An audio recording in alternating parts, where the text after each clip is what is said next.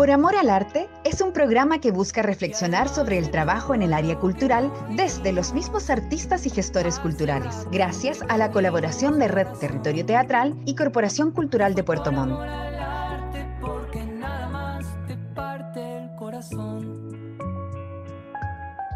el amor al arte, yo entiendo algo que no es necesariamente positivo. Eh, el amor al arte es una forma que se ha utilizado para decir las cosas que se hacen voluntariamente, eh, sin paga, eh, y que por lo tanto, más que un trabajo, por así decirlo, es algo que se hace sin pedir nada a cambio.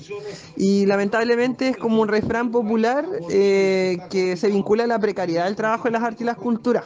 Siento que finalmente un elemento de sentido común que es un poco negativo frente al trabajo del sector y al derecho a las artes y las culturas.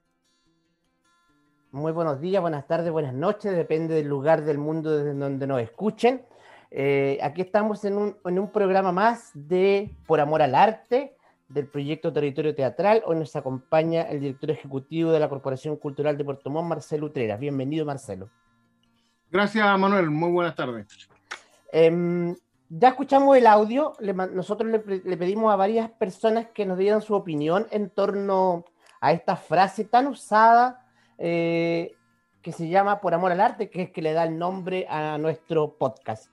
Eh, y esta persona dice, hazlo gratis, casi como una grabación.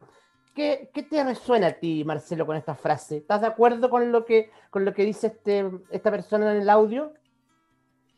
Em, me pasan varias cosas en realidad. Ya. varias cosas. lo primero es estar de acuerdo con la acepción comúnmente usada de que la expresión por amor al arte pareciera remitirnos a algo que tiene que hacerse ad honorem o gratis. Claro. Pero, pero es parte de una discusión bien antigua en que,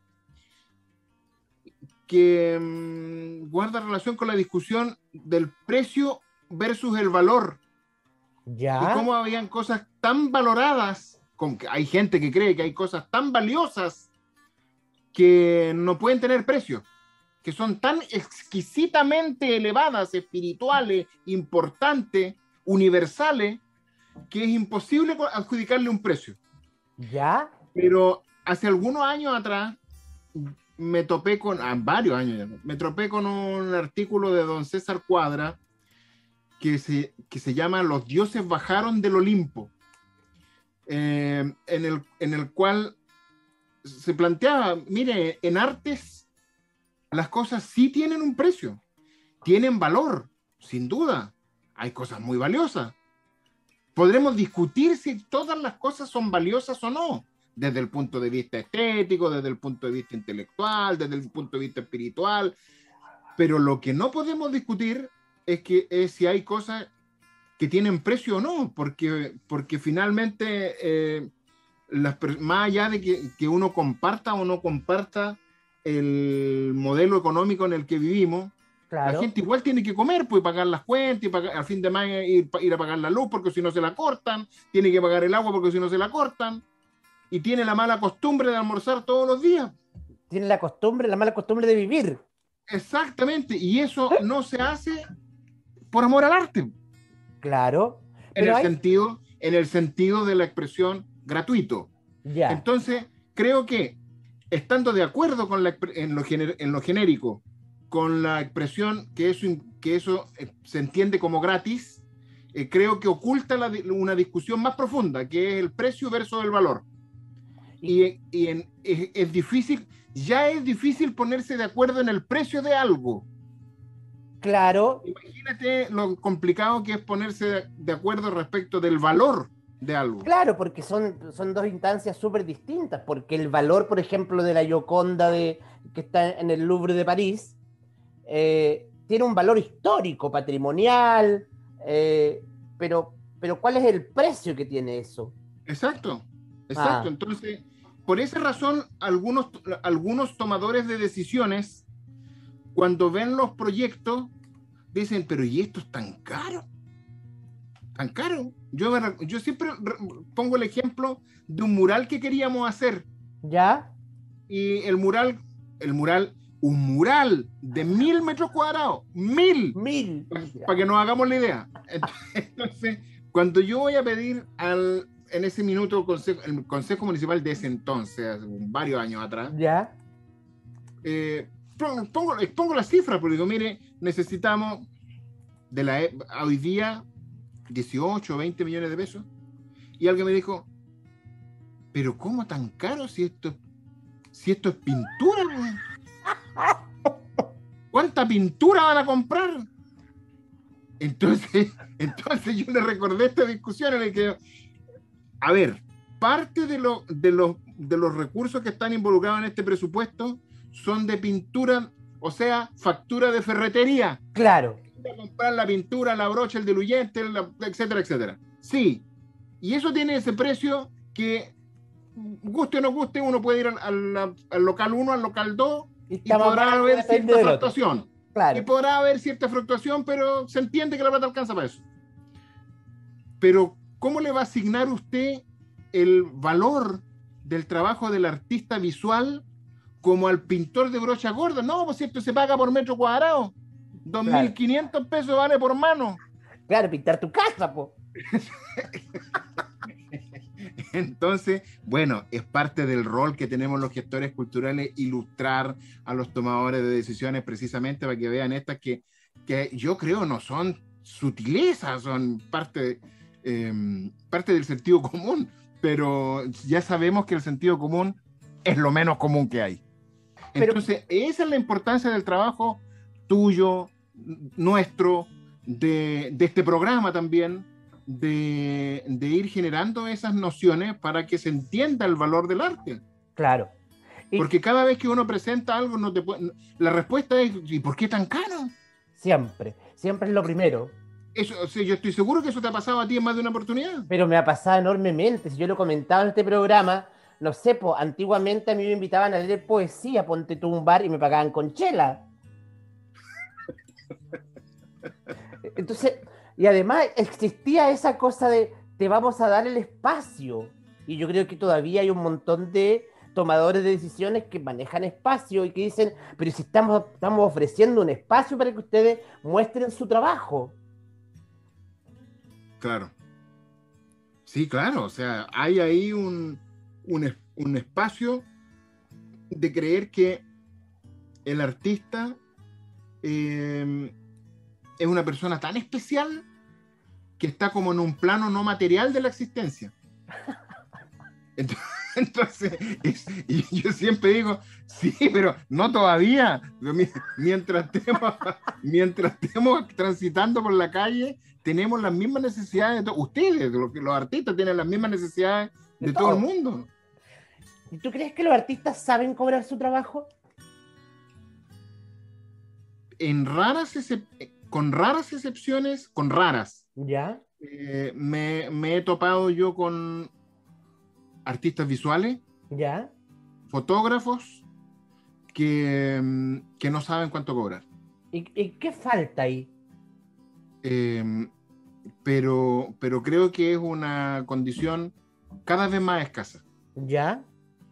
Eh, porque, porque aquí hay que cruzar como dos cosas. Eh, Uno, la legítima expectativa que tiene cualquier persona respecto del valor de su tiempo, de su arte, de sus destrezas, etcétera, etcétera. De su creación. De su- sí, claro. O sea, Mm. Si dice, mira, mi trabajo cuesta tanto. Yo, e- esta anécdota, permíteme contarla. Dale nomás. Está- estábamos en una estábamos en una exposición de previo previo a la apertura de puertas de la última retrospectiva de Luis Rojas Quijada ¿Ya?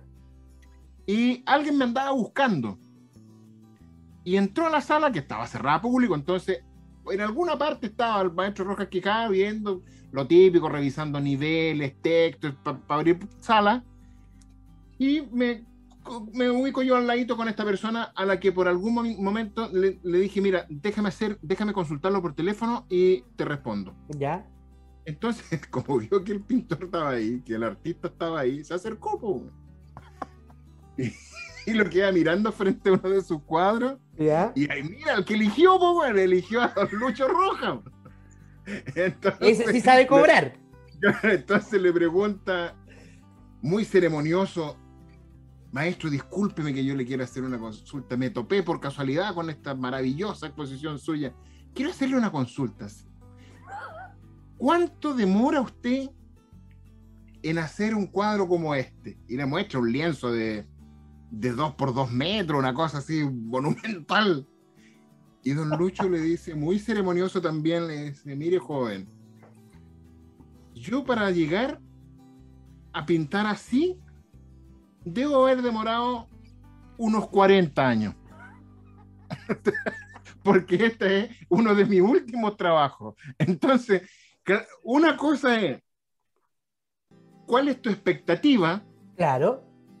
Otro, cuánto tiempo hay invertido, cuánto talento hay ahí, y otra cosa, cuánto está dispuesto el mercado a pagar. Que yo diría que eso es lo más fregado, lo más fregado. Lo del mercado. Absolutamente. ¿Por qué? Porque eso supone que haya una cierta, que, que, que haya una masa de compradores para poder definir que hay un mercado. Tú me has escuchado antes decir esto. Yo, yo tengo la impresión de que nosotros todavía no tenemos un mercado, por ejemplo, de las artes visuales. ¿En Chile? Hay artistas que venden harto. Sí. ¿En Chile o en Puerto Montt? No, en Puerto Montt. Ya. En Puerto Montt. Pero Eh, en porque Puerto en Santiago sí lo hay. existe- Existen agrupaciones de, de- de artistas audiovisuales, po.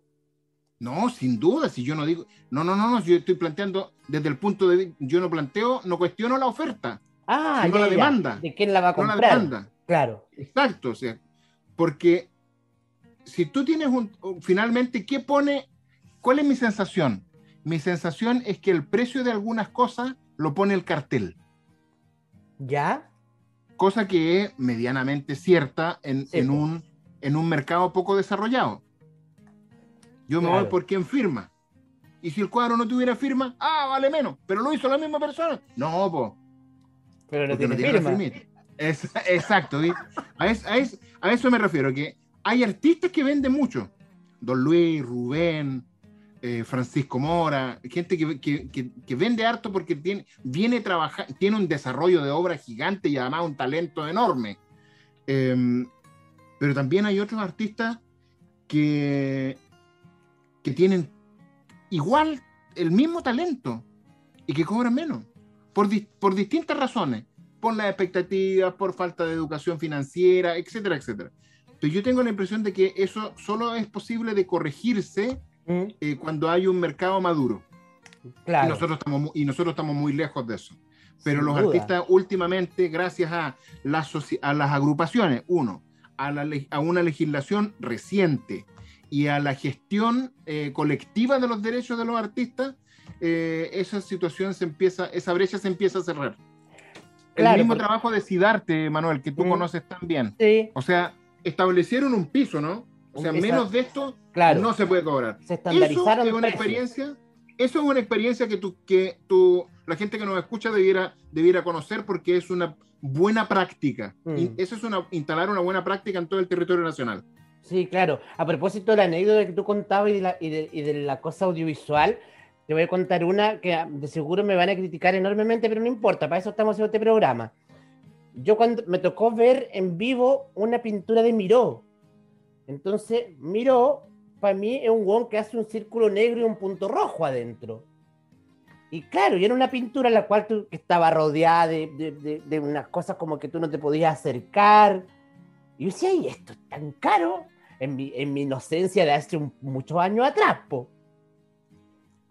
Y yo Sí. creo que un poco así la gente lo ve también, como yo lo vi en ese tiempo, una pintura del maestro, po. Exacto, te volviste loco. porque, no, esto- No, para mí, para mí un círculo negro con un punto rojo. Bueno, a, mí, a mí me gustaba mucho. ¿Ya? Yo creo que las primeras, cuando tenía unos 20, 20 y algo, la primera lámina que yo me compré para poner en una pared fue una reproducción, un par de reproducciones de Miró que hoy día están en la casa de mi madre. Eh, pero, pero claro, a lo, no necesariamente es un gusto masivo. Claro. No, aquí hay una cosa muy proclive al- a lo figurativo.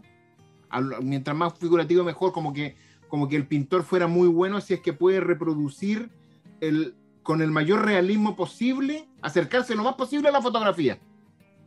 Y, como, como Claudio Bravo, el pintor. Claro. Como Claudio Bravo, el pintor. Eh, pero, pero creo que, que es parte de lo... Hacer mediación Mm, y, y a- y acercar el arte a, a la ciudadanía permite, entre otras cosas, también eso, porque la ciudadanía comprenda por qué el artista valora su trabajo de tal o cual manera y, le- y es capaz de ponerle un precio. Claro, pero también tendríamos que hacer una mediación con aquellos que toman decisiones. Sí, es verdad. Y para eso, fíjate que eso no es tan sencillo como alguien... eh, Lo creo.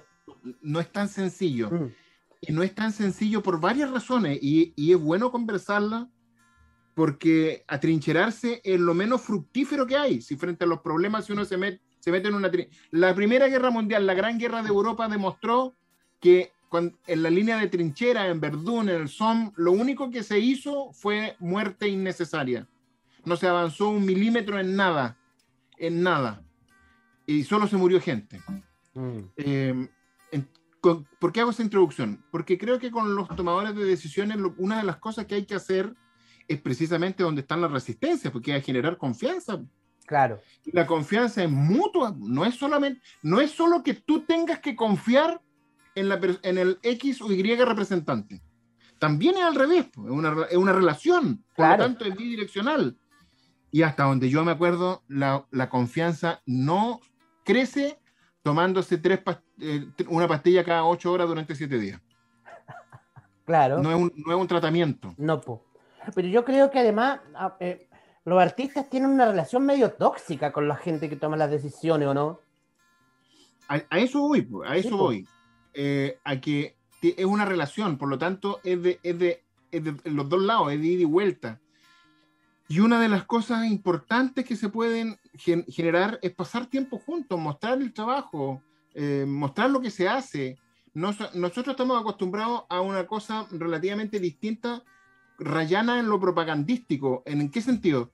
En el buen registro, en que otros hablen bien de ti, para que, para que para aumentar como el ruido digital. Claro, Sí, sí, sí, yo no digo que eso no sirva, pero digo que es una estrategia distinta a invitar a alguien, por ejemplo, a casa teatro y decirle, venga a ver lo que hacemos aquí. Venga a ver un trabajo nuestro. claro. Venga a ver en qué, además en qué condiciones trabajamos, con qué presupuesto, pero no solo, no solo en el, en el sentido de mostrar la precariedad, que la tiene, que el sector la tiene, y por lo tanto es justo que la evidencie. Pero además, en ese espacio en Casa Teatro también hay harto talento. Entonces, ese talento hay que exhibirlo. Claro, Y si los tomadores de decisiones no tienen la costumbre de ir a ver esas obras, que- hay que inventar un- algo que permita, sabe qué, lo, invitamos, lo invitamos a usted, lo invitamos a la comisión, lo invitamos a todo el, todo el colectivo, etcétera, etcétera, lo mismo. Pero, pero creo que ahí ah, eh, el- lo que se espera probablemente es poco realista en, en el sentido de que nosotros no podemos esperar sentados a que el otro modifique su conducta porque yo solo quiero. claro. Sí, claro, tiene que ser recíproco. Eh, claro, Sí. y además tiene que haber un esfuerzo de mi parte. pues, o sea, si yo quiero que el otro cambie, ¿qué hago yo para que cambie? Pero, pero ¿de dónde crees tú que hay más resistencia en esta relación tóxica que ya planteamos? ¿Desde el punto de vista de los artistas o desde el punto de vista de los toma- tomadores de decisiones? Mira, yo creo no es fácil, la- no es fácil la pregunta. Y por supuesto no es fácil la respuesta. Ah. Pero déjame plantearte lo siguiente. Ya, A inicios de este gobierno, del gobierno que está terminando, eterno Eh, este gobierno. sí, claro, este- que no se termina, No, que parece que 30 era más de cuatro años. Pero, pero, pero bueno, a inicios de este gobierno yo le escuché decir a alguien, a un asesor importante del- del- de un intendente que hoy día es eh, constituyente, Ya, que los artistas eran todos de izquierda. Entonces, yo no me pude quedar callado porque yo estaba ahí y le dije yo, mira, para empezar tendría que, si habláis en blanco y negro, ya perdiste. claro. Porque si dices todos, no caben. Nosotros sabemos que no, que hay gente que no, Sí, pues. que tiene, o sea, ¿por qué uno tendría que ser reconocido por, ese tweet, por, su- por una etiqueta? A mí me parece hasta violento. Pero eso, ¿por qué te lo cuento? Porque eso es un prejuicio. Sí, po. De allá para acá. Ya, para el otro lado. De los artistas Oye, para la conversemos, otra. con, conversemos con fulano. Ay, pero qué- No, pero ¡ah! y empiezan, o sea, la- que eh, me cuesta encontrar cuál resistencia es más violenta. Y, y- y, claro, nosotros estamos. lo- Yo me río harto de la situación, pero. Pero ¿qué, qué crees tú que ha llevado también a esa, a esa relación? Tú eres psicólogo por lo demás, entonces. ¿cuál, Ay, cuál- tú fuiste candidato.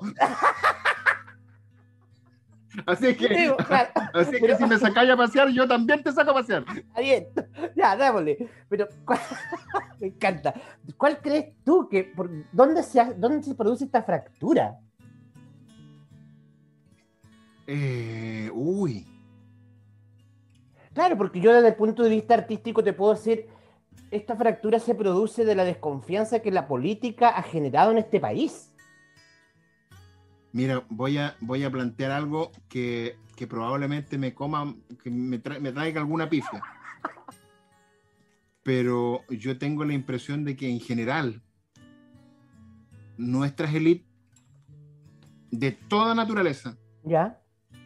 no son precisamente las, las élites más cultas de la Tierra. Mm, Concuerdo contigo. Entonces ahí hay un déficit, Mm, un déficit cultural, de, de- de fondo cultural. Pero, pero afortunadamente el ser humano y el cerebro es plástico. Nosotros tenemos la capacidad de aprender. mm, O sea, alguien que no sabe cierta cosa, no necesariamente se va a morir así. Esa persona, una persona que no sepa de teatro, aprende algo de teatro. A lo mejor no va a ser actriz, ni director, ni dramaturgo, pero logra apreciar una obra y saber de qué se trata y, seguir la historia. Pasa lo mismo con la danza. En la danza, cuando una persona va por primera vez a una danza, le, puede llamar la atención la gracilidad de los cuerpos, eh, los movimientos coordinados, cosas así como trazos gruesos. Pero luego ese espectador empieza a ver que hay un guion, Claro. que hay una historia, claro. que hay una historia que están contando, pero en otro lenguaje. Mm, Con el cine pasa, el cine es un poquito más obvio, eh, eh, si es que se quiere, porque es una forma de contar una historia muy- que te mete adentro, que, que- que te hace participar. Claro. Con la literatura otro tanto. Nadie tiene la obligación de ser experto en todas las disciplinas, ni en todos los saberes. No, por supuesto que no. Pero al menos una persona formada eh, desde el punto de vista intelectual, y con eso no digo que, ten- que tenga la pared llena de títulos, para No. nada, muy por el contrario, eh, al menos tiene el espíritu abierto para aprender. Mm, Entonces, yo creo que eso es algo que, que debiera distinguirnos, que nosotros a- apostamos a que la gente aprenda, aumente. Cuando, cuando planteamos que alguien aumente su acervo cultural, lo que estamos finalmente pidiendo, pe- peleando, guerreando, es para que la gente incremente su acervo cultural. Y eso hasta, hasta, mi padre no era un hombre muy, muy escueleado, pero era hombre de lectura diaria incluyendo los cuatro periódicos que, podría, que podía conseguir en la ciudad todos los días. qué bello.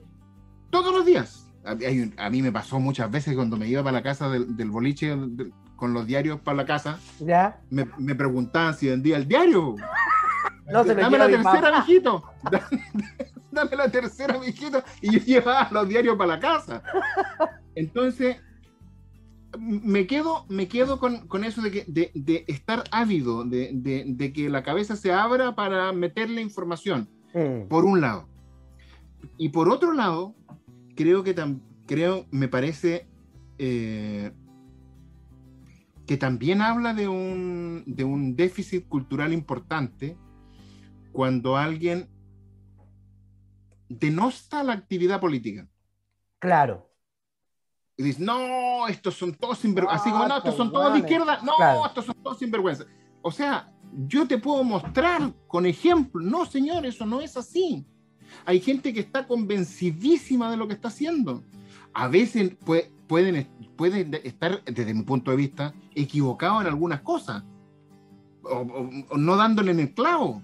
Pero yo no, me atrevo a decir que eh, solo por el hecho de participar de la actividad política de militar en un partido, o de querer ser candidato, o de integrar un cuerpo colegiado, o un cargo de representación, una persona tenga tachas morales, porque e, la política ha llegado un poquito a eso, ¿ah? a, hacer, hacer, tachas morales, y eso a mí me parece peligroso. Eso hacían las dictaduras. Entonces creo que, que, también ahí hay un poquitito de, de, de, de una carencia de educación cívica que se, que se siente en nuestro, no en el perdón, no solo en, el en un colectivo de artistas, eh, que yo creo que son de los más sensibles mm. que hay. No, no, no, no, me refiero al colectivo social. Sí. O sea, eso lo demuestra la poca participación que hay en, las diferentes elecciones, pues. Mira, yo no sé si tú te, te acuerdas de una compañía que se llama Los Locos del Pueblo. Sí, me acuerdo. Bueno, el chico Faunde. Ya. El chico Faunde Juan Radrigán, que era su compañía, siempre le tiraba un personaje que tenía un, rasgo bufo. Siempre. Bueno, en una, en, no me acuerdo en cuál, Nuestro Señor del Canelo, creo que, creo que así se llama. Jesucristo se apareció en el Canelo, algo por el estilo.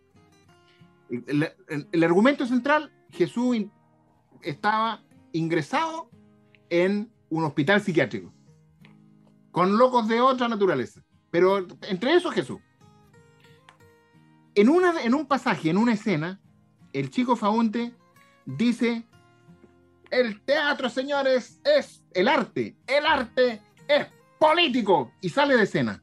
¿Ya? Y, y se produce un cierto silencio, una cierta conmoción en la audiencia. Y de repente se abre de una cortina de atrás, de una pata del escenario, la pura cabeza del chico Faunde. ¿Ya? Porque si no es político el arte, no es ninguna wea y sale ovación. Ovación. Sí, pues, la actividad humana es política porque tiene que ver con el poder. Eso es algo que las compañeras feministas nos han enseñado. Mm. El poder, que el poder nos atraviesa en todo tipo de relaciones. No solamente en ir a votar o en, o, en, o, en, trabajar en el Estado o en tener un cargo de representación eh, popular. El poder nos atraviesa en nuestras relaciones, en nuestras relaciones de pareja, en nuestras relaciones de familia, en nuestras relaciones de la universidad, relaciones de trabajo, etcétera, etcétera. Y por lo tanto, es política. Sí, claro.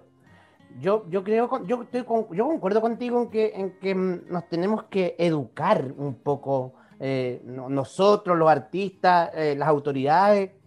Eh, ¿Y por qué te digo esto? Porque ya ocurre con menos, con menos em, frecuencia, pero yo me acuerdo hace un par de años atrás, tú no estabas de director de la corporación y de los temporales, pero, pero yo recuerdo haber visto una compañía de teatro donde el protagonista era un evangélico de la obra de teatro.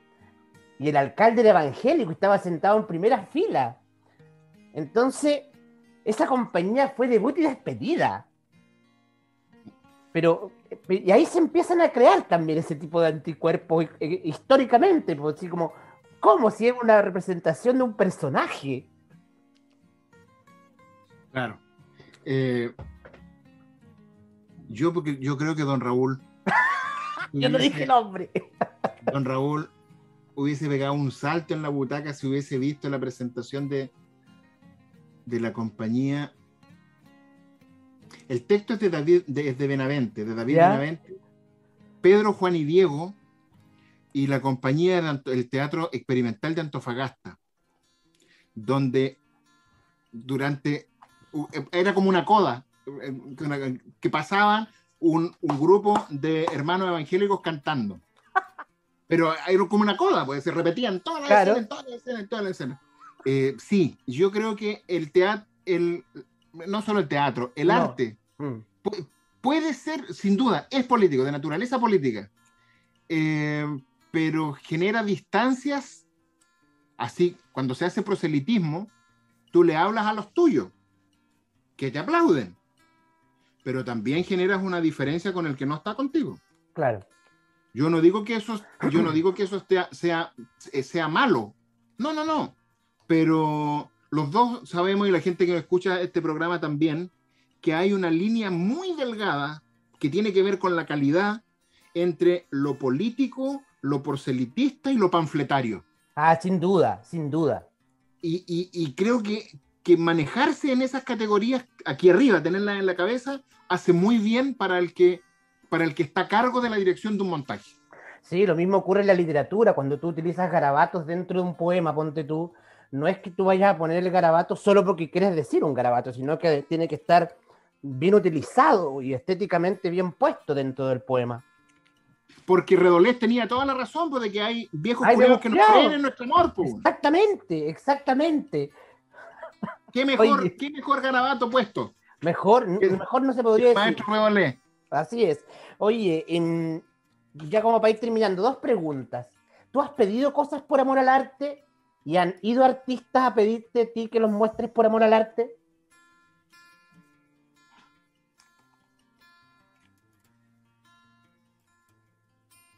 ¿Está pensando?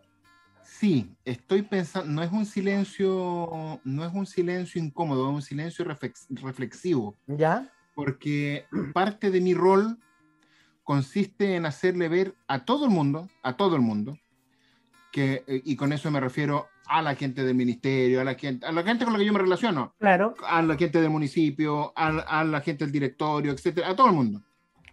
Que el trabajo de los artistas tiene no solo valor, sino que también precio. Y que por lo tanto el trabajo debe ser remunerado. Nosotros en pandemia tuvimos una restricción presupuestaria gigante y aumentamos las posibilidades de trabajo remunerado, no las disminuimos. A pesar del, recorte, las aumentamos, precisamente por eso. Pero también me he involucrado en trabajos, perdón, en, esfuerzos asociativos, ¿Ya? Donde, donde nosotros no le remuneramos al artista porque no lo contratamos, no estamos en calidad de contratante, de programador y artista. Estamos en calidad de coproducción de socios, de partner. Y ahí nosotros hemos dicho, aquí está el teatro, aquí está la ficha técnica, aquí está todo lo que está a disposición, eh, veamos qué sale.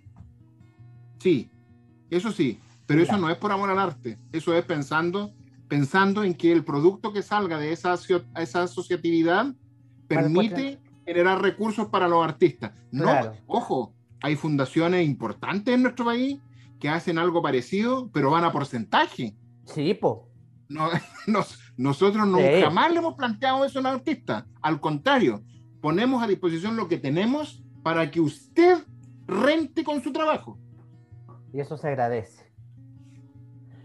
Y, y, hay casos de artistas que te hayan ido a ofrecer así como, oye, no, si esto no tiene precio, esto lo hago por amor al arte. Sí, sí, pero, pero de otra forma. ¿Ya? Eh, de otra forma, a mí me lo han planteado eh, en el sentido siguiente. Cuando usted tenga una actividad hecha en población o hecha fuera del teatro y requiera un, un número X y no haya plata para pagarle, nosotros vamos a estar disponibles sí o sí. Sí, y eso es, y fíjate que no poco. Ah, mira. No hemos, no hemos recurrido a ese expediente, insisto, por lo primero, porque parte de nuestro rol consiste en reconocer que ese es un trabajo remunerado. Claro. Pero, pero me lo han planteado, sí. Mira. Em, Marcelo, hito importante de qué diciembre en la Corporación Cultural de Puerto Montt. Feria del Libro. ¿Ya? Temporales internacionales de teatro. Y, y, algo, y dos cosas que, una nueva, recién salida del perdón, por salir del horno. ¿Ya? Cuando este programa salga a la luz, probablemente esté en el aire. ¿Ya? Eh, vamos a ir con una línea al, estilo de lo que hemos aprendido de las convocatorias, armar un jurado externo, hacer una convocatoria, definir cuántos espacios de programación hay que completar y hacer convocatoria pública para ver propuestas de artistas locales. En música clásica. Oh, qué buena. En música clásica, que eh, vamos a explorar eso eh, a propósito de lo siguiente. Sabemos que la música clásica es la audiencia menos trabajada de lo, del centro cultural. Mm. Probablemente, o sea, no probablemente, con toda certeza los números muestran que las actividades de música clásica que se han programado eh, no son precisamente éxitos de taquilla. Pero la virtualidad nos mostró que hay un público también ahí, ah, que hay vida inteligente al otro lado de la pantalla, por decirlo de alguna de la manera de los extraterrestres. Hay, sí, pues, hay un público, hay una audiencia. Por lo tanto, no, no nos debería preocupar si responde el público presencial a la sala con esa programación si podemos ponerlo a disposición en, formato pantalla fuera del teatro a todo el que lo quiera ver. Mm. Entonces, queremos explorar, es una línea de exploración que vamos a ver cómo funciona. Ojalá les resulte bien. Y bueno, y los encuentros de streaming vienen, siguen de aquí a fin de año con una convocatoria mensual eh, que va a ir variando en foco de música popular a música folclórica. En septiembre va a ser dominado por lo, por lo folclórico. claro pero octubre ya retomará la música más popular. Vamos a ir viendo distintas cosas. Bueno, le deseamos el mejor de los éxitos a la Corporación Cultural de Puerto Montt, que sin duda hace una encomiable labor y, más ahora en tiempo de pandemia, que ha hecho una labor apoyando y reforzando el trabajo de los artistas locales. Muchas gracias, Marcelo, por darte el tiempo de compartir con nosotros en Por Amor al Arte.